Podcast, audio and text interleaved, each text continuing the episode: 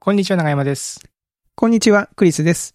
おっさん FM は毎週金曜日、クリスと長山が気になった出来事やおすすめしたい本や映画をゆるゆるとお届けするポッドキャストです。今週もよろしくお願いします。よろしくお願いします。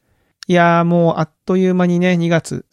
あ、もう2月最終週、週かな週っていうか、そうですね。この、おさん FM の公開のあれとしては2ね。月24日とかですからね。あらあら。はい。まあまあ頑張っていきますかね。2月。2月は、ちょっと日が短いですね。そうなんですよ。日が短い上に休日もあるからね。そうそうそうそうそうそうそう、なんかね、働く時間、あ日数的には結構少なめのうん。月になってるし、あとやっぱ寒い、あの、日、日が照ってる時間がやっぱ短いと、うんなんていうんですかね、なんか短く感じますよね。そう一日がですね。確かに言われてみれば。うん。うん。まあね、でもちょっと春の兆しもちょっとちらほらとそうですね感じつ。つある。なんかね。とか、とか言いつつ今日夜雪とかいう予報だったけど。そうそう、収録日の今日ね。もう全然わかんないですね。やねんみたいなうん春一番が吹きましたと雪ですとかなんかもうめちゃめちゃだなみたいになってますよね。そうそうそう、風が強かったりね。うんまた雪もさ、なんでしょう、京都で雪が降ったら本当お寺とか、この時期だったらなんだろう、うこう梅にちょっと雪がこう積もった写真を撮りたいとかあるけど、うん。土平日じゃないですか。土平日に降ってほしくないですよね。もうちょっとね、このね、エンターテインメント性を考えてほしいですよね。本当ですよ。天ちょっと候の方もね公開をね、映画だってね、毎週木金ぐらいに公開されるわけですから、うん雪もちょっとそのタイミングでちょっとね、お願いしたい考えてほしいですね。ね。うん中山さん、最近どう、どうですか？なんか、あのー大学、放送大学の試験期間だって話をだいぶ前にしたはい、かな。なんかそんなことをおっしゃってたなというのを。で、まあ、無事、無事、あの、試験を受けたものを全部単位が取れまして。お、おめでとうございます。は。い。すごい。で、えっと、124単位取ると5と卒業できるんですけど、ようやく60単位ほうほうほうほう。取得して、半分が見えてきたおーっていう感じです。ね。なるほど。うん。長山さん結構真面目な学生してるじゃないですか。いや、そうでもないですよ、でも。そうでもないですか、うんこの間も言ったけど、結構試験前にこう、慌てて勉強するみたいな感じですし。いやーでもね、この忙しい中ちゃんと勉強してそんだけ単位取るってななかなかできることじゃないですからね。まあ、うん。放送大学は言っても、なんだろうな、まあ、くこの間も話したけど、その、ウェブで試験を受けられるっていう方針に変わって、だいぶ僕としては、試験対策はしやすくなったなとは思うんですけども、うーん。絶対これがまあね、会場試験とか、とか、あとはまあ、全部ね、記述式だったりとかするとね、レ全部レポートとかだとね、やっぱもっと大変なんだろうなと思って、あだからこれよりももっと大変なことを大学を卒業された皆さんはしてんのかと思うと、あ、はい。もう頭が上がりませんね。まあ自分でも振り返るとこう、卒論とかなんかありましたもんね。うん卒業論文。うん、やりましたよ。やうんやりました。結構、根やりました。詰めてやった感じさ。こん、まあ、うん、まあでも、実験をね、ずっと、あの、コツコツと1年間やって、レポート書く、まあ、論文書くっていう感じだったんで、まあそこまで、あの、僕のやってたやつは、最終、こうなん、なんですか、論文出す直前に根詰めてって感じよりかは、ずっとずっと1年間ぐらいこうずずっと研究でっていう感じ忙しいやってるみたいな感じでしたけど。うん。ねえ。すごいね、みんな。みんなすごいね。みんなすごいね。まあでもほらう、ん。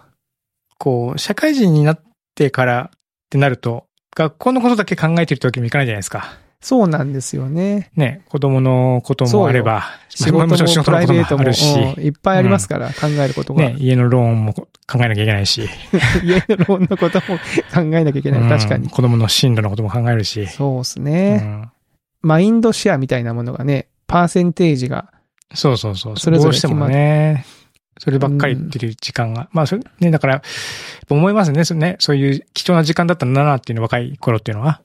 うん。そうですよね。若い頃なんであんなに夢中でファこう、プレイステーションばっかりやってたんだろうなとか、麻雀やってたなとか、まあだ、それはそれで楽しい時間だし、貴重な時間ではあったんですけど、うん、あそこまでしなくてもよかったなって思思ったりしますけどね。もうちょっとなんかなかったのかみたいな。いや、本当そうなんですよね。まあ、そういうもんですよ。多分ね、いいくら、いつ振り返ってもそういうふうに思うと思いますけどね。うん。うんまあまあ、それはそうだよな。多分、だから今から10年後とかに40代のあの時にそうそうそう。何してたんだっけ言ってもお前何してんねんみたいなね。うんうん思ったりするんでしょうね。ねうん。で、かつね、最近ですけども、はい。最近ずっと運動をして体を動かすようにしてるんですけども、うんうん。で、体重計も買いまして、なんですか、体重計何買ったんですか？なんだっけ？あれ、アンカーのやつ？アンカーのやつ。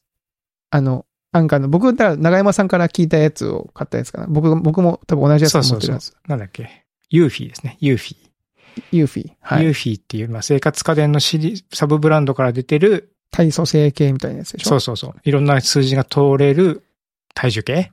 安いんですよね。これがまあ、そうですね。安い。安いまあ、別にその安いっていうか、その、同じ機能を持った他の製品に比べると結構安い。うん。でこういうのって前は出てたの、ウィンシングスだっけ？とかは、うん多分2倍ぐらいはしてましたよね。そうそう1万円は超えてた気が、がします。うん1万5千円とかね。下手すると、うん国内メーカーだと2万円とかするものそうもあっなんですよたりとかします。それがまあ大体まあ6、7千円うん。で買えちゃう。買えちゃうっていうね。うん。の乗れば勝手に計測してログが残せるみたいな感じで。そうそうそうそうそう、うんしかもあの、プッシュ通知してね、体重測る時間ですよなんてこう言ってきて、うんそうそうそう。ね賢い機能がうん。あってね、いいんですけども、うん。あのー痩せないんですよ、全然。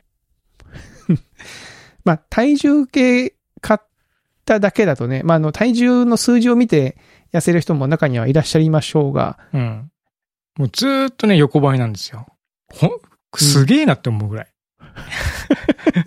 逆に。むしろ。うん。こんだけ、こんだけ動いてたりとかするのに、す変化ないんだな、みたいな。ああ。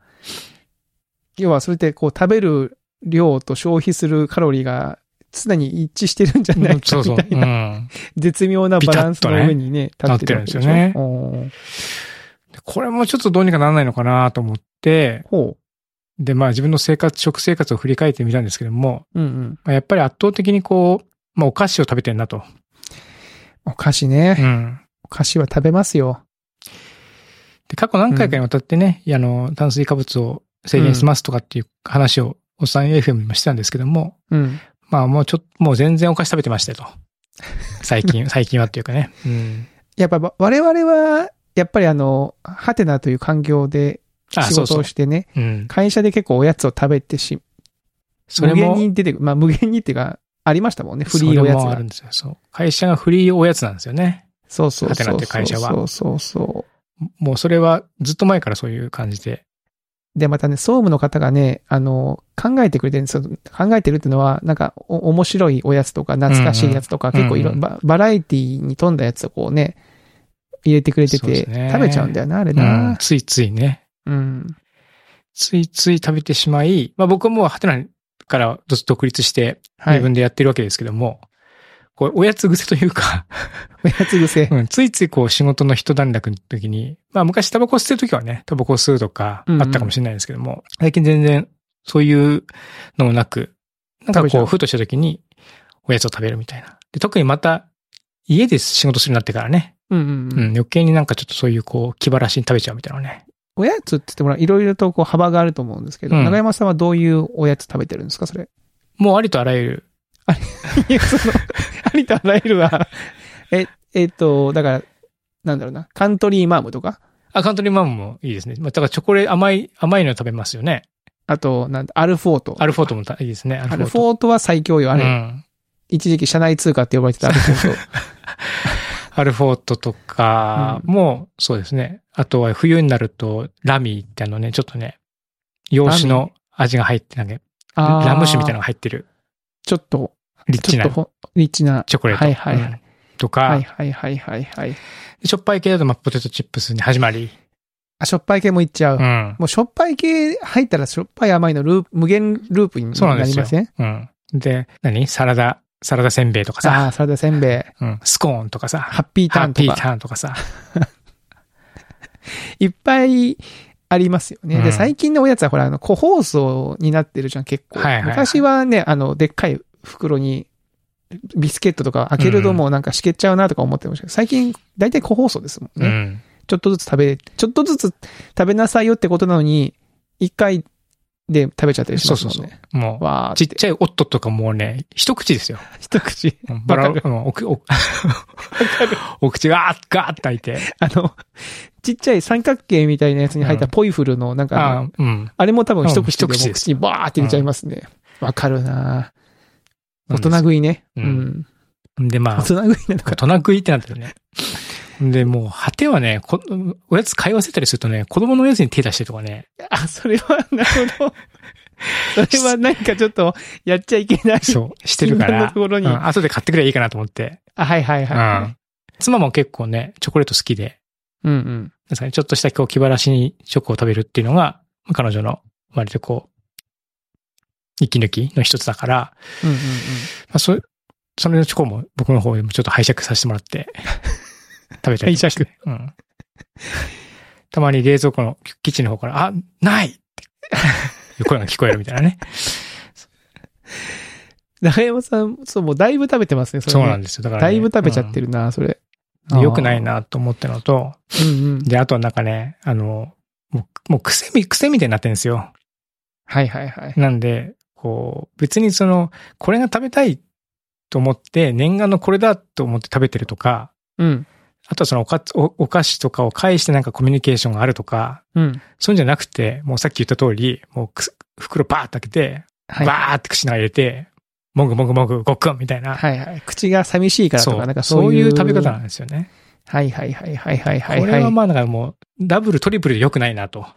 ううんん。体重も増えるし、なんかそういうこう、なんていうかね、まあ依存とは言わないですけども、まあ口寂しさを紛らわすために食べてるみたいなことだし、あて、で、果て、果ては人のものに手出してるみたいな。人のものに手を出すのは うんやばいね、人の。うん。で、もある日思い立ってもうやめるわと思って、おう、うんほうほう。でもうちょっとおやつやめました。おやつや、え？おやつやめられるんですか？うん。ええでもおやつ、おやつば、おやつがね、結構今ね、あの、キッチンの方に行くとね、よく、よく見える場所に置いてあるんですよ。置いてあったんですよ。はいはい。で、目に入るとね、やっぱりこう、よくできてるというかね、もう、なんかもう、目のビジュアルからやっぱりこう、味とかが想起されて、あ、食べたいってやっぱなっちゃうんで、うん。うん。もう箱をちょっと買ってきてもらって、ほう。で、それの中にお菓子を入れるっていうお菓子ボックスのを作って、見えないよそううに。、もう視覚情報をまず遮断するという ところですね。なるほど。ええこれ大事ですね。いやー大事ですね。あのお酒やめた時も結構これ大事で、あうあ、んお酒は結構やっぱりねね。目の情報から来るんですよね。なんか例えばあのビールのね、うん。こう冷えたグラスに構、ビールが注ぎ込まれるような映像とかって。まあもちろんね、すごい賢い人たちがね、あれを、ああいう映像をこう計算上で作ってるわけですから、うん。まあ飲み止めなくなるわけですよ。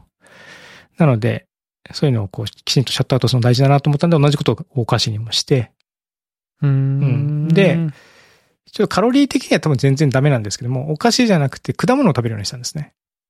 ほうほうほうほう。まずは。ほう。うん。なので、あの、口寂しくなったらバナナ食べるとか、イチゴ食べるとか、ほうそれは OK っていうふうに、まずして。おります。結構お腹に溜まりません？バナナとか。うんで、バナナとか普通に満足度あるし、まあその痩せるっていう意味で多分全然効果ないと思うんですけども、まあとにかくまずはお菓子っていう。ものから離れようと思って、で、バナナに切り替えてる。長山さんのその理論で言ったときに、ドライフルーツはどこに入るんですか？おやつツドライフルーツはおおやつ側で、かつ僕ね、幸運なことにドライフルーツはあんま好きじゃないんですよ。あ、そうなんだ。うん。ああ、なるほど。なので、もう普通のフレッシュなバナナを食べてるって感じですね。ええまあバナナってね、本当や安いというか、果物の中でも結構手ご手軽にね、そうそう、手軽で。で、食べやすいじゃないですか。なんかすごい、食べやすい。めっちゃ食べやすいパッケージになってるじゃないですか。なってる。うん。あの、自然界がなんでこんな食べやすいパッケージを作ったんだみかんとかね、バナナとかね。まあ、みかんうんねいろいろ品種改良はもちろんあると思うんですけども、いや、バナナとか食べてくださいっていうためのもんじゃないですか。すうんだ誰が作ったんだろうね、本当にあうん。携帯しやすいみたいなね 本当大きさといい、味といい。感じになってるので、はいはいはそれをこう常備しといて、で、それをこう食べてまえ。す。うんで、まあ、ただ、ね、お菓子みたいにバカバカ食べれないので、バナナは。うん。うんうんううんん。そういう意味では、ある程度抑止力があるなと。まあね、バナナ2本3本食べないですもんね。うん。確かに。なんか、食べたらもういいかってなっちゃうそうそうそう。それもあって、へえ、いいですね。なんかちょっとこう、それでどう、ちょっとこう、体重なり、だよね。はい、心の変化がどうなった、おやつ本当にやめれたのかみたいなのは、そう。で一応今もうね、1ヶ月、もうすぐ1ヶ月ぐらいほい、経つかな。そんなに、ううんん。経ちそうかなって感じなので、一応おやつはやめられつつあるかなっって感じですね。唯一食べるのが、自転車で山の上行った時に、その糖分とか足らなくなる、エネルギーが足らなくなることもあるので、まあ、羊羹食べたりとか、うんうんうんうんそういう、こう、まあ、とまあ、特別なというか、まあ、場所を変えて食べるっていうのは一応 OK にはしてるんですけども。ああ、まあ、運動した後でみたいな、うんそうそうそう。とか、運動。中に、うん、はいはい補補給、ねエネルギーの補給として、うん。食べるまあそれはどっちかっていうと、その口寂しいじゃなくて、エネルギー補給そうエネルギー補給とか、まあ、あとはそ、りの、まあ、スポーツ、あ体を動かすこと自体のなんか楽しみに付随するものみたいな、そういう感じか。なと思ってるので、一応 OK にしてるんですけども、家のおやつは今のところのおやつで。おやつなあおやつやめ、いや、いやー僕はあの、タバコは吸わないからタバコをやめるってことしなかったんですけど、うんうんお酒はやめれるかなと思ったけど、なんだかんだ飲んでないんですよね、その、うんうんうんうん。おやつ、おやつか。クリさんも結構おやつ家で食べます？食べますね。あの、以前におっさん FM で話した、あの、銀歯取れた話が、あ、そこそこそこ。あの、ありましたけど、あれから証拠りもなくグミはね、買い続けて、グミ食べてるんですけど、グミね。グミはね、グミいいんだわ。グミもさ、しかも、あれよ、その、長山さんの、わーってたくさん口に入れるじゃないけど、グミ1個入れることないからね。ああやっぱ。2個とか。2個とかね。三最近なんかそういう感じでしょなんかいろんな味が入っててさ、あ、ちょっと混ぜて。口の中ででわちゃわちゃするのが楽しいみたいな、そういそう味付けのグミ多いですもんね。ある。でもね、あの、コーラアップっていうちょっと固めのああコーラのグミがあるんですけど、はいはい。あれもさ別に1個入れりゃいいのに、なんか2個とか入れちゃってる。欲張りさんなんで。ほんとね、よくない。この、まあ、グミでしょ？うんうんあ、と、まあ、ドーナツは、まあ、しょっちゅう食べないけど、やっぱドーナツ欲しい時があるんだよな。ああ、ドーナツ美味しいもんね。あの、ミニドーナツみたいなやつね。ああ、袋に入ってるやつ？袋に入ってるやつ。僕ね、ミニドーナツがすごい好きなんですよ。わかる。ミニドーナツ。わかるね。あの、あれでしょ？砂糖の結晶みたいなやつが表面についてるやつでしょ？そうそうあ、そうそうそうそう。で、あの、なこんなさ、おやつやめてる長山さんに言う話じゃないんだけど、あの、なドーナツと、うん。ちょっとあの、コーヒーとか、ドーナツとカフェオレとか、合うね。合うでしょう。もう、本当神が作りし、あマリアージュマリアージュだね。確かに。うん。まあ、あの辺がね、いや、やめろ、やめ、まあ別に食べなくても、生きてはいけます。それはね、そうですね。うん。で、やめるのに成功したものもある。アイスは、あの、ちょっと控えたんですよ。でもそれは今はこれ寒いからじゃないですか？いやまた、これね、いや違うんですよ。あの、一時何年前だ？コロナ前だからもうだいぶ前ですけど、うん冬に、冬アイスにハマった時期があったんですよ。冬に、まあ、部屋はちょっと暖かいでしょ？うん。で、風呂上がりに、風呂上がりね。風呂上がりに、あの、モーっていうアイスを、はい。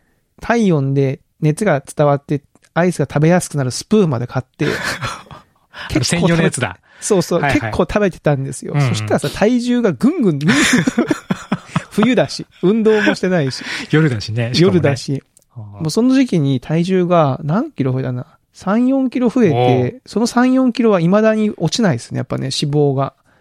う。ん。で、それやめてからは横ばいになったんですけど、うんうんでもそのアイスはさすがにちょっとと思って、やめることは成功したんですけど、やっぱね、昼のな頭使ってるとこう糖分がやっぱ欲しくなるんですよね。ちょこっとしたね。うん。ちょっとね。うん。まあでもやめ、まあ長山さんがやめたものは僕も 後追いでやめていくみたいな。うんだからまあ、ほら、ね。その、まあ、僕が良くない、一番僕が良くないなと思うのは、その漫然と食べてるのがやっぱり一番良くないのかなと僕は思ってるので、そうね。なんかちゃんとしたおやつタイムを作るとか、うんちゃんとしたこう、スイーツを買うとかね。そういうふうにこうイベント化した方が健康的なんじゃないかなとは思う。確かにな、まあ皆さんね、もうこの聞いてる皆さんも甘いものが好きな方たくさんいると思いますので、うんちょっとおやつ事情聞きたいですね。おやつどうしてるかね。ううんん。難しいのはね、い今、これ喋ったけど、やっぱこうやってね、おやつの話になるとね、食べ食べたくなるよね、食べたくなるよね。ごめんなさい。僕がいやいややめてる人の前で、ね。難しいところですよね。これで、これでいろんな人から美味しいおやつ情報とか来ちゃったら困っちゃいますよね。これいいですよっていう。うんこれ美味しいですよ、みたいなね。うん。で、また美味しいおやつに限ってやっぱカロリーが高かったり脂肪が多かったりするんだよそうなんですよ。あの相関関係何なんですかね。うん。ちょっとダイエット食品とかのやつは、まあ別に昔に比べると味はいいんでしょうけど、んどうしてもね。やっぱちょっとね、うんこう見劣りがするんだような。んうん。まあまあ。いや、ねちょっとまあ少しこれキープをして、ただね、2、3、まあ2、3週間多分経ってるんですけども、うんうん。やっぱ体重の方はね、まあバナナ食べてたからだと思うんですけどもね、一向に横ばいなんですよね。いや、結構果物は、あれよ、まあ糖分が多いから、ねっ。てうん言いますよね。果物を食べてちょっとこう、体重が増えることもあるとは思いますけど、うんうんうんまあでもまあ、ななんとなくですけど、イメージ、イメージの問題ですけど、うんまあちょっとこここからさらにう、うん何か他のものに切り替えていけるといいのかもしれないですけどね。いやー、そうですね。なんかあの、サトウキビの棒とかをなめ、なめ、しがみ出すとかダメなのかな？パンダみたいな。パンダ、こうガミガミガミみたいなね。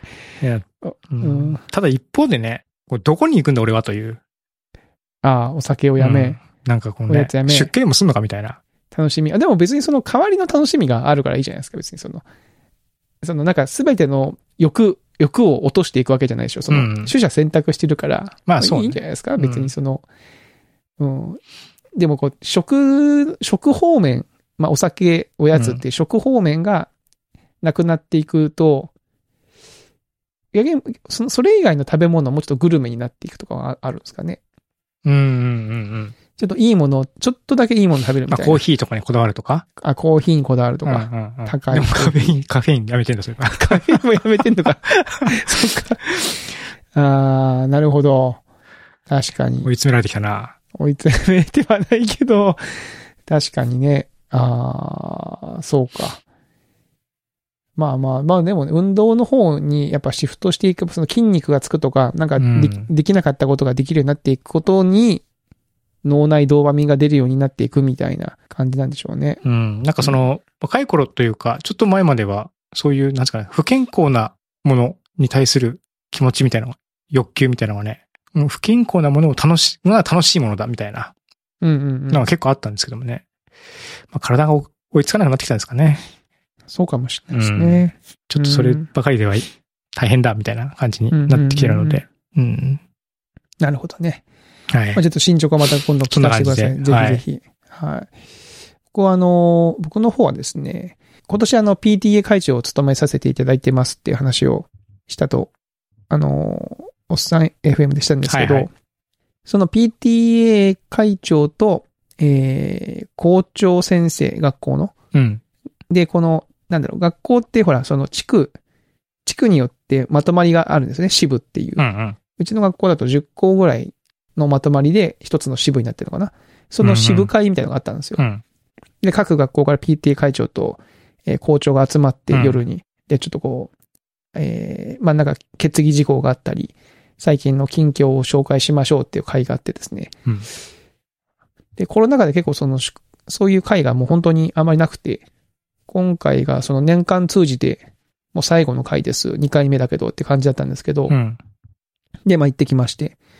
で、実はあの僕、来年も PTA 会長をすることになりそうなんですよ。お、続投ですか？続投になりそうなんですよね。おうおうで、まあそれをやるにあたって、ちょっといろいろとその PTA の仕組みを少し変えようと思ってたんです。うんうん。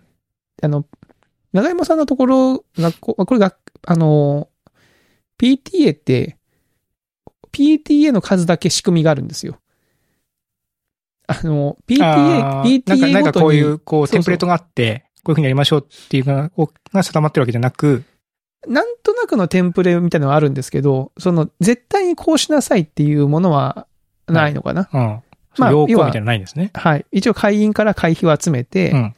で、それによって、その、子供のためになる活動をしてくださいって、まあ大きく言うとそういう、えーベースがあるだけであって、うんうん例えば年間に1回はこういう行事をしましょうとか、うん。えー会員とはこういうツールを使ってこういうコミュニケーションを取りましょうとか、こういう、こういう委員会を設けてとか、そういうのは各 PTA に任されてるうんうんうん。形なんですよ。で、結構そのコロナをきっかけにいろいろとこう縮小ししていってるんですけど、うんその活動自体を。あの、うちの学校で言うと、クラス委員っていうのがあるんですよ。クラス委員っていうのは、あの、各学級から、えー、2人から3人ぐらいのその PTA の、えー活動をする人を選ぶ、あの、クラス委員を選ぶ、親、親の、親の。あ、なるほど。で、これがいわゆるあの、選挙ですよね。あの、立候補がいなかったら、えー、こう、なんだろう、名簿が配られて学校の、うん。クラスの。で、その推薦したい人に丸をつけて返してくださいみたいな。ああー、はいはいはいはい。これよく昔からあるやつ。はいはい。まあ、この選挙パターンの学校もあれば、なんかあの、保護者が集められて、うん。決めるまで出れないみたいな。くじ引きをしたりとか。なんかあの、よく聞くじゃないですか、そういう話を。はいはい。昔はそういうのがあったと思うんですけど、うんで、それもなんか結構その、あんまりこう今の時代にそ即してないなと思って、今回やめようと思ってたんですよね。うんうん。で、規約もそれによって変えようと思ってて、そのクラス委員を選出するに関連する規約も全部なくして、それはもう全部ボランティアベースにしていきたいなと思って、うんうんでもうまくいくかな、どうかなと思って、もやもやしてたんですけど、うんで、今回その集まりに行って、いろんな学校の先生、あの、PTA 会長の人たちがいるんですよね。うん。で、この1年間の活動どうでしたかって聞いていくと、いや、結構ね、自分とすごい似たことをかん、同じようなことを考えてるし、なんなら先に僕がやろやりたいことも先に取り組んでる人もいるし。で、あ、そうなの？みたいな。うんうん。結構、あ、こんなに隣の学校とかでそんなこと考えてたんだとか、そういうことやってるんだっていうのがあったんですよね。うん。で、まあその会自体はそういうことを共有しましょうって場なんですけど、うんなんかすごいなんか会社の部署とかでもさ、なんかあるじゃないですか、その、向こうのところで、あ、それ使ってたんだみたいな。ああ、隣の部署でね、それね。うん。で、なんか結構で、それでまあ、それによってこう横軸の勉強会とかして共有しましょうみたいな話があるんですけど、あれにすごい似てんなとは思ったんですよね。で、まあ今回すごい僕はなんかこう、いろいろと発見があって、結構そのいろんな取り組みをされ、先に取り組まれてるところとかから、あ、そうか、そういう視点もあるのかって気づきもあったし、うんうん。逆に、あ、そういう方法があるんだっていう方法もちょっと教えてもらったりとかもして、すごいい有意義だったんですけど、なんかそういうのってなんかもっとこう、基中というか、定期的に、まあ、かいうち、ハテナっていう会社だと、例えば技術グループってエンジニアがいて、自分たちの取り組みを職種の横軸のグループがそうそうあるみたいな。ある。うんデザイン。グループもあると思いますし、それをその、まあ、週1とか月1とかで、こう共有する場とかがあったりするんですけど、なんかそういうのを、こう PTA っていう場でもできたら面白いんかな。でもまあ、その、なんていうかこう、会社と違って、熱量を合わせるのが難しいよなと思って。ああ、そういうところをこう変えていきたいなって思いが強い人もいれば、そうそうそう。まあまあ、とにかくこの一年をどうにか、穏便に過ごせばいいだろうみたいなっ。てな人もいる人もいればいるし、なんか事例紹介していきましょうよ。時間合わせて勉強化しましょうっていうほどの、うん。あとその任期も決まっ、バラバラなんで、あまあ、とりあえず、とりあえず今年1年やればいいやっていう人もいるだろうし、その人たちにとっては別にもう、PTA 会長を今後やることはあんまないうん。と思うんですよね。確かにね。エンジニアとかだとずっとね、その職業として続いていくから、そういう研鑽みたいなものはあると思うんですけど、やっぱ組織って結構難しいなと思って、うんなんかこう、なんか確かにね。ね、なんか、それをこううまくやるのがないもんかな、どうかな、とかいうのが最近もやもやしてるという感じなんですよね。うんなかなかそのインセンティブ設計というかね。そうなんですよね。なかなかね、難しい。まあ、あのーおっさん FM をめちゃめちゃ聞いてくだくださっている、あのーマイルドさん。はいはい。マグネさん PTA 会長って書いてあなんかるね。PTA 会長で R とか言ってるから、多分こういうことを話すと多分、あの、そうだよねって思ってくださるのか、いや、そんなことないって思ってくださるのかわかりませんけども、まあなんか、ね、PTA って、あの、や任期が決まってて、なん、なんで、難しいな。こう、テセウスの船じゃないですけど、うん。こう箱はずっとね、ある、あるんだけど、結構短い期間で人がバンバンバンバン入れ替わっていく組織、活動って、いや、どうやって魂を入れていくのか、どうやってこう、自走していけるようになるのか、みたいな。例えば僕が頑張っても、僕が抜けた後でそれが続かないとあんま意味がないとも思うし、この、マンションの僕、理事会の理事長やってたんですけども、うんうんうん。マンションは、その、管理会社がうんうんうん。結構その、標準化をしてるんですよ。あ、そうですよね。うん。で、運用の標準化をしていて、で、その管理会社の方が管理してる、まあ、ところに情報が、ち知見とかが蓄積される。うんうんうん。なので、次に、あの、理事長になった人も、一応そこからスタートできるみたいな、うんうんうん。そういうところがあるんで、なんかもう一個柱みたいなのがあって、そこに何かこう知見とかが溜まっていったりとかするっていうふうになると、溜まったり引き出したりできるようになってくると、ちょっといいのかもしれないですね。確かにね。第三第三者機関じゃないですけども。まあ、多分それが本来的にはその PTA の上位組織にある、そのなん、なんだろうな。その学校が単位 PTA っていうその学校ごとのやつやって、その支部だったり、なんか組織があるんですよ。一応その全国組織まで。あほうほううん、でもなんかそういう感じでもない、その知見を貯めてみたいな感じでもなんかなさそうなんで、うんなんかそう、ツリーというよりは、こう横にいてくれるみたいな、搬送してくれるみたいな、そういう、ね。そういう組織だったり、まあ、係だったりっていうのがあったりすると、その、ね、その次から始められるはずもんね、その知知見を集めた。いや、でもね、これむちゃくちゃ難しいんですよね。やっぱ、その、プロ、プロ野球チームとか、プロサッカーチームって、その時にいる選手の能力を見て監督なりをが戦術決めたりとか、はいはいはい。で、勝っていくためにこうだって決めて、振るうじゃないですか。そうですね。で、PTA もやっぱその、やってくださる方がその時で持ってるその個性とかパワーって結構バラバラで、めちゃめちゃ IT に強い人がいる時期もあれば、いやもう全然わかりませんっていう人ばっかり揃ってるっていう時もあったりとか。で、一方でその監督すらも人気がああるから、うん。もうずーっといてそのチームをどうしていくかを考えるっていう感じでもないわけですよね。とりあえずこの1年、この2年をどう乗り切るかみたいな感じのメンタリティでこう来るから、いや、これはね、なかなかむずいぞって思いながら やってますね。なんかあの、隣の、あその、その場にいた4年間やられた方とかは、うんやっぱ最初から結構長期でややるっていうつもりで取り組んでたって言ってたんで、そういう覚悟を決めた人が大ナタを振るっていくと結構大きな動きが取れるけど、うん。なかなか難しいなまあ、それはそれ。れまたね、俗人的になっちゃいますしね。うん。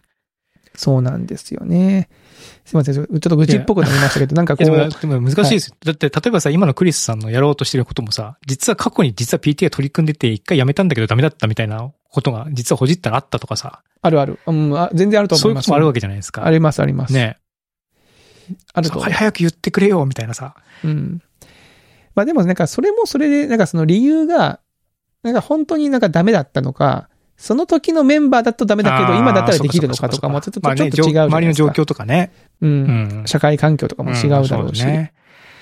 なるほど。そうなんですよね。だから、難し、難しいところと、うん、まあ、だから面白いところもあるんですけど、うん結構ね、その、まあそういうことを考え、何を、何をやってんだ。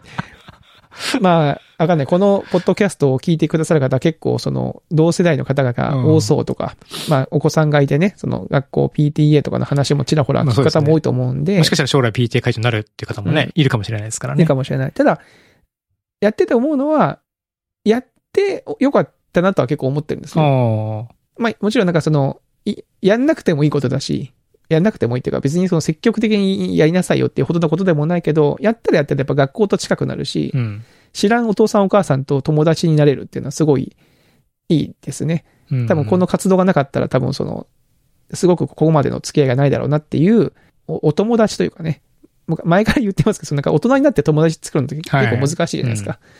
そういうのを作るきっかけにはできたんで、まあまあなかなかいい、いい活動ではありますけどね。なるほど。うんはい、すいません。まあそんな話でございました。はい。大変ですね、なんかね。うん、まあまあね、大変だけど、まあまあ面白いですよ。ううんん。まあ、ぼちぼちという感じですね。えー、で、あれあれだ、もう、時期が2月の半ばを過ぎたら、長山さんとかは、あれじゃないですか？毎年やってくるやつ。確定申告ね。確定を申告しなきゃいけないわけでしょ確定を申告しなきゃいけないわけですよ。申告を確定するのかな、うんこっちだあれでも、でも、クリスとかもするんじゃないの？あの、まあれ、なんだっけ？マンションのやつとか。あ、そう。住宅ローンえっとね減税とか？住宅ローン減税は年末調整のあ、年末修正か。確定申告じゃないのか。確定申告ではないんですけど、今年は僕もちょっとあの、なんだろう、MBS のお仕事とかもちょっとやっあ、外のではいはい。なんか多分しなきゃいけないんですよ。僕多分初めてしなきゃいけないのかな。いや、そんなことないかへ。ー前一回やったかな。でもあの、そうですよね。長山さんはどうですか？もう手慣れたもんでしょ確定申告。もう、なんかね、もうわかんないですね。わかんないことないでしょ。うん。最初の頃は一生懸命やってたんですけども、うん。今別に一緒にやってるわけじゃなくて、えっともう税理士さんに最近はもう、前から税理士さんに同じ税理士さんにお願いしてるんですけども、うんうん。最初の頃は自分でも仕組みを理解しようとか、出てくお金、入ってくるお金っていうのをね、まあ少なくとも年に一回はきちんと総括しようみたいな、はいはいはい。そういう気持ちがあったんですけども、もう最近はもう、そういう 余裕があんまりなくなってきて、もうとにかく、なるべく、シュッとまとめて、税理士さんにお願いしますって出すみたいな。長山さんはそこは税理士さんにも手続きとかやってもらってるが？あの税理士さんは素晴らしいですね。そうなんだ。うん。事務処理ができるっていうことだけでも僕はすごいなと思いますね。あれ？その、なんだっけ？ネットでやるやつあるじゃないですか。まあ、フリーとか、マネーフォワードとか。ワードとか。うんあとその、そもそもその確定申告の国、んあれ何？どこをやってるの？国税はいはい。がやってる。そのサイトがあって、その e-tax で e したっけ？タックスとかね。はいはい。はいはい。まあ、実際にその窓口行ったりすると、いろいろこう案内してくれたりとか、はいはい結構ていろいろ手伝ってくれるらしいんですけども、うーん。もう僕はなんかもう言葉が、言ってる言葉がよくわかんないですね。向こうが言ってる言葉が。うんその、よ、この書類に書いてくださいみたいなのとかもなんかもう全然わからないみたいになっちゃうんで。あれもなんか学校で教えてくれないのに急に大人になったらできなきゃいけないみたいな感じじゃないじゃないですか。そんなことないかな。や習ってんのかな実は。確定申告の方法とか。方法自体はならないですよね。言葉とか。うん、日本語を読むってことが教えてくれるけど、う。うんん。それだから日本語読んで頑張ってくれって感じじゃないですか。なるほど。でも、そ読むべき日本語が多いし、うんううん。ん。仕組みもなんかまあ、単純ではないので、うーん。なかなか難しいので、まあ、税理士様様で、やってる感じですか？うん、やってるんですけども。ああ。なんかあの、僕も今年、まあ、僕の場合はそんなにそのなんだろう、えー会社の方のメインの方とは別の収入がそんなにこう、たくさんはないので、あの、まあ、自分でやるかと思って、えー e-tax やろうと思ったんですよ。うん。そしたらさ、あの、マイナンバーカードをまあ、使いますよね。使う、えー使いなさいよって書いてあって、長山さんマイナンバーカードもらいました？僕はもらってないです。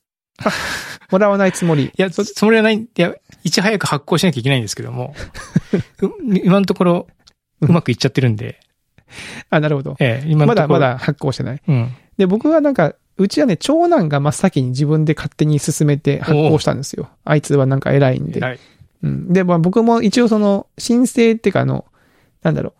えー、最初の手続きだけはしてて、うん交付、実際にその、マイナンバーカードをもらいに行く手続きの手前までで止まってたんですよね。で、ちょうどその e-tax にはマイナンバーカードいるよって書いてあったんで、じゃあ行くかと思って、うん。いあのー行ってみたんですよ。京都の交付会場ってやつに。うん。なんと、ハテナの新京都オフィスの隣なんですよね。あそこ朝行列できてるやつってそれ？それです。あそこそうなんだ。あそこなんか朝いっつもさ、並んでてさ、行あれ？列でできてるでしょ。なんかし、あれ、ここハローワークかなんかだっけかなって一瞬思ったけど、そんなことないのよ。し？あれね、マイナンバーカードなんですよ。あの行列マイナンバーカードなんだ。え、マイナンバーカードってそんな並ぶの？あのね、あのーいや、わかんない。中が、なんかいくつかあって、マイナンバーカード自体は多分、えっ、と、手続きがネットで手続きをしておくと、はいはいはい。その発行して、受け取って暗証番号とかを決めましょうっていう手続きと、多分、窓口で申請するみたいな方もああるのかな。あ、はあはあ、その場でっていうかね。そうそう。で、うんその両方が同じ場所でやってるんですよね。うんうんで、多分、激ゴミしてるのは多分そのマイナポータルとかそのマイナンバーカード申請の方なんじゃないのかな。そのまあ場で、受け取る方ももちろんめちゃめちゃ並んでるんですけど、まあ、両方がこう混然一体となって、その長山さんがおっしゃるように、行列ができてるわけですよ。朝一できてますよね。結構な。結構な行列できてるでしょ。あれ、で僕あれそうなんだ。僕は行ったのあは、あのー夕方ぐらいに行ったんですよね。そしたら、まずその、ビルにまず入れないんですよ。その、受付、下でこう待ってて、ー。うん。で、その、あ、整理券を渡しますんで、うん。えー今から30分後に来てくださいって言われるんですよ。ただ上のフロアに入れますって言われて、そんな並んでんのと思って、30分、じゃあすでにそこの時点で30分待ちってことなんですね。そのもう確定ですね。うんもう人気アトラクションなんで。マジで ?USJ みたいになってますね。もう30分かと思って、またしかも都合のいいことに隣にベローチェがなんかあるんですよね、はいはいはいはい。だから、まあ、そこで、ちょっとなんかね、あの、仕事とか、でもしてとかと思って、じゃあ時間潰してう、ん。30分。だからこれもさ、その30分って言われたら、30分、だいたい結果してきた方がいいのか、うん30分以上経ってから1時間でも2時間でも言うなのかが、まあ、まず、パッと聞きわかんないんですよね。はいはいはいで、。正解の方は30分したら来るのが正解なんですけど、きっかり行くと。だいたいきっかりぐらいに。で、30分ぐらいにこう行ったらさ、なんか騒然としてるんですよ、そのビルの前が。そのうん長山さんがその行列ができてるって言ってたあたりが、なんうんかざわざわってしてて、おーと思ったら、なんかおばあさんが倒れてて、え？なんか本当になんか、いや、笑い事じゃないんですけど、で、なんかもう、そう、なんか救急車が来ちゃって、で、多分なんかそのな、まあ、焦げたのかなんか、本当に病、ご病気で倒れたのかで、その、それだけでもすごい混乱してるんですよ、その場が。なんかはいはいはい。それは混乱しますけどね。マイナンバーをうん配って、その整理券配ってる人たちが対応してたんで、うん大変だ大変だってなってて、ええ大変じゃんと思って、で、まあ、エレベーターのとこに行ったら、えー、ナンバーから上に上がりますって言われて、ちょうど番号呼ばれて、あよかったよかったと思って、上に行ったら、まあ、そのフロアももう人がいっぱいなんですよね。でも中も。中も。で、あ何してくださいの案内があんまないんですよ。そのとりあえずなんか、え、な、これどうしたらいいんだろうなと。誰、もう本当に騒然としてるんでー、うんうん。で、あ、なんか、なんとなく人が並んでそうなとこだったんで、ここかなと思って並んでたら、まあそこでよかったんですけど、うんただその番号が、僕が配られた整理券の番号が、こう、呼ばれるんですけど、うん。まだね、30人ぐらい待ってるんですよ、そこにね。で、えまで立ちっぱなしで待ってくるの、そこで。そしたらさ、なんか、まあ僕はその、イヤホンでなんか音楽でも聴きながらやってたんですけど、なんかその騒音が入ってくるから、うん。あの、エアロペックス、あの、ショックスのうん。ショックス越しに、うんと思って、後ろを見たら、なんかおっさんがさ、すごい切れてるんですよ、その会場の女の人に、若い、若い女性に。もう、ひどい切れ。お前、いつまで待たせんねん、こらみたいな。ああ、いるね、たまにね。いるでしょう。うん。なんか、システムがおかしいやろがうん並ばせ方おかしいんちゃうか？みたいな。で、申し訳ございません、みたいな。あの、責任者に伝えますんで、ってこと言ってたら、責任者には誰や？どこの誰に言うんや？みたいなことをすげえでかいこと言ってるわけ。もうさ、もう、あなたがそんなこと言ったって別にこの行列が早くなるわけないんだからさ、うんもう待っとこうよとか思って、もう、って思ってね、なんかその、まあまあ、みたいな。ああるいはそのね、動画でも撮ってその TikTok とかに上げ あげたのかなと思ったけど、まあそれはもう、そのフロアは良くないでしょ。よくないよくない。良くないけど、うんなん、なんなんだろうなと思って、その、うんああいう場所で、まあ、イライラするのはわかる。ね。それはまあ、しょうがない。人間の差がだから。うんでも、その、だからといって、怒鳴ったりすることないじゃんっていうのもあるし、そうね。またさ、その、まあ、わかんない。その人、たまたまかもしれないけど、怒鳴ってる人が自分よりかも若いさ、しかも女性みたいなうん。人に対して怒鳴ってるおっさんって本当みっともないなと思って。うん。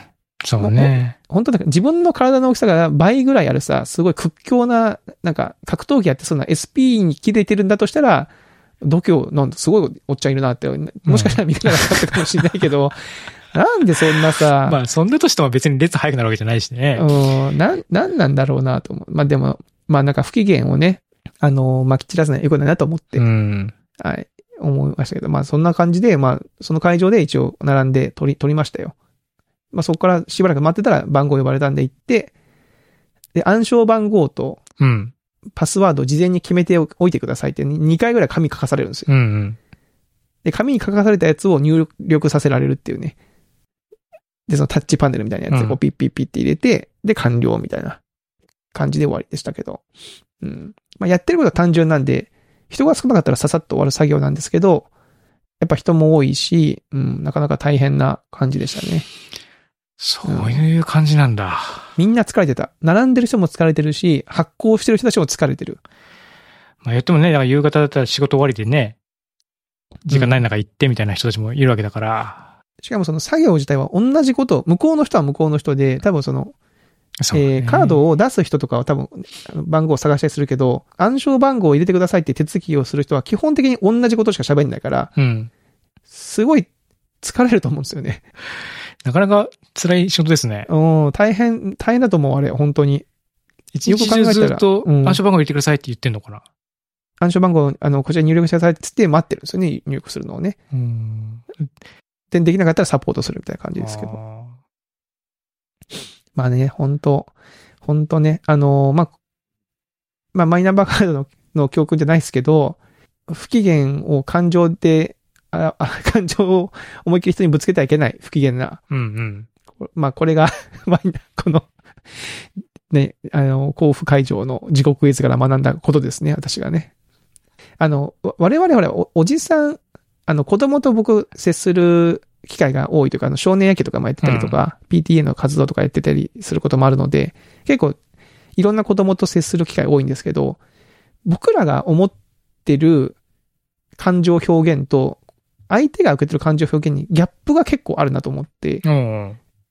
やっぱ、年齢が高い、それなりに高い男性が普通に喋ってると不機嫌に取られたりとか、はいはいはい。怒ってるっていう風に取られることが結構あるんですよね。うんだから、ちょっと、それだけでもね、べ気をつけなきゃいけないんだけど、うんそこに怒りの感情が乗ってると余計にって感じですそう。ですね。だからもう良くないなと思って、そうかそうか。はい。気をつけていきたい。過剰なぐらいヘラヘラした方がいいんですかね、じゃ それはそれで怖いけどね。あ。そうか。えちょちょちょっと、みたいな。どうなってんの？みたいな感じで。大丈夫？みたい大丈夫？つって。まあ、気遣いも欲しいよね。みんな疲れてんの？みたいなね。ううんん。もうちょっと人数足りてる？よとかつって。言っとくよとかって言えばいいのにね。な。ううんん。やっぱでもさ、そういう時にはこう、音楽とか、生演奏とかそれするといいんじゃないかな。ああ、確かに。うん。なんかエンターテインメントがそこに同居すると、うん。結構プラマイゼロとかなんないですかね。じゃあその言い合いが始まったらこうマイクを持たして、ララップバトルみたいな。な。バトルになんないね。バトルにはなんないけど、ね。ななんないけどね。ううんん。なんか、エンタメに消化させるみたいなのあるかもね。そうね。ううんん。いや、ほら、それこそ大道芸とかするとかさ、ああ。待ち時間にね。なるほど、なるほど。うん。なんかその、ま、道、道でこうやってるのが芸だけじゃなくて、なんかそういう、なんですかね、フラストレーションが溜まりそうな場所とか、緩和するためになんか、そういうこうエンターテインメントが使われてもいや面白いうかなそだよね。。別に会場でなんかドラマ流したっていいいいわけだし、うんお笑いの動画とかずっと流してると意外といいかもしれない別ですよに。ね、うん。うん。そういうのもあるかもしれないし、そういうのを制作するのにお金を使うっていうのもいいかもしれないし、ね。いや、あると思う。ね、うん全然いいと思うけどなはい。まあ、そんな感じでございました。はい。さあ、お時間がだいぶいい感じですけど、うん最後にちょっとあの、先日、あの、熊尾パパさん、はいはい。よくおっさん FM に、あお便りをねお便りいただいてる熊尾パパさんが、えっ、と、何回か前にあの、鹿児島に、あのーあ行きますと。はいはい。で、クリスさんのおすすめのお店をそうそうそうそういくつか。いくつか番組で話しまして、熊尾パパさんからは参考にしますって言って言っていただいて、実際にね、行かれた後にレポートをいただきまして、ほいほい。はい、いただいてきたんですけど、ちょっと全文はよ読まないんですけど、うんあの、実際、まあ、結論から言うと、うん。僕がおすすめしたお店、行こうと思って行ったらしいんですけど、えー僕の同級生のお店は、その日定休日で、定休日。ああ、じゃあね。定休日さんね。で、僕がおすすめしたラーメン屋は、なんか7時までで閉まってて、入れなかったらしい。7時に閉まっちゃうの？ラーメンさん？そうね、みたいですね。7時だったかななんか時間があらららら。閉まってて入れませんでした、みたいな感じの、閉店時間でしたって感じだかな。うん、夜7時に閉まってますね。7残時っ念。て、ね、鹿児島はもう、お晩晩ご飯はもう5時ぐらいに食べるみたいな感じなんですか？いや、それが、さ、うん。そんなことないですよ。あの、夜遅くまで空いて、多分コロナだと思うんだよな。あーなるほど営業時間の？うん。うんうん。短縮で。僕の同級生、高校の同級生もちょっと所用で鹿児島に同じようなタイミングで帰ってて、うん。で、僕にあの LINE くれて、なんか夜7時の天文館人いなさすぎって書いてあって、あやっぱあ。人通りがまずない。どっちが原因かわかんないけど、店が閉まるからなのか、人通りが少ないのか、人が少ないから店が閉まるのかわかんないですけど、うんうんうん結構な店が閉まってたらしいですね。うん。で、熊尾パパさんは、その代わり、えー、なんか代わりに、焼き鳥の白鶴っていうお店に行って、ええー、美味しい焼き鳥食べてきたみたいですね。あと麺も、ラーメンも食べて美味しかったみたいなうんレポートをいただきまして。いやー、なかなか、あの、おすすめのね、店を教えてだけど行ってよ。いや、黒岩ラーメン食べて欲しかったんだよな。え。ラーメンね。ラーメンな、食べて欲しかったな。はい。まあ、そんな感じでございました。そっかそっか。はい。熊坊さん、あの、ありがとうございましたありがとうございま。した。はい。さあさあ、えー、で、最後に、えっ、と、前回もちょっと最後に告知したんですけども、ヤプシ京都ではい我々がスポンサーしますので、ぜひとも、あのーね、参加される方うんは、ちょっと、まあ多分我々も現地にいるはず。もう、チケットはもう、ないのかな？ないのかな？今見てるけども、そうですね。もう予約、あ、予定枚数に達してるという形なので、満員御礼というふうな状態ですね。じゃあ、あの、もう、今行くのを決めてる方は、あの、現地でお会いしましょう。なんか、前回のお話を聞いて楽しみ、楽しみですって書いてくださってる方もいたので、僕スタッフやってると思うんで、あ、なるほど。気軽に声かけてください。なるほど。はい。あれですね。限定エピソードも収録しなきゃいけないですねあ。、そうですね。3月頭ぐらいに収録しますか。なんか、そっか、なんか持ってた方が、テステッカーとか持ってるか。あ、声かけてくれたらうん声かけて、もらったらどうぞみたいな。ステッカー欲しいんですって言ってもらったら、確かに。僕もあ、げられるように。はい、現地に行った時、入れる時にはステッカー持ってるんで、うん。おっさん FM のステッカーをって言ってくれたら、うん。もうさ差し上げますんで。こうやってね、1枚も履けなかったらめっちゃ寂しいですよね。こんな逆にこっちからね、お財布なんですけど、みたいな。ステッカーどうですかって。はず。はい。悲しい。はい。という感じでございます。はい。よろしくおはい願いします。。えー、ということで、はい、今週のおっさん FM はここまでとさせていただきます。では、また来週お会いしましょう。さよなら。さよなら。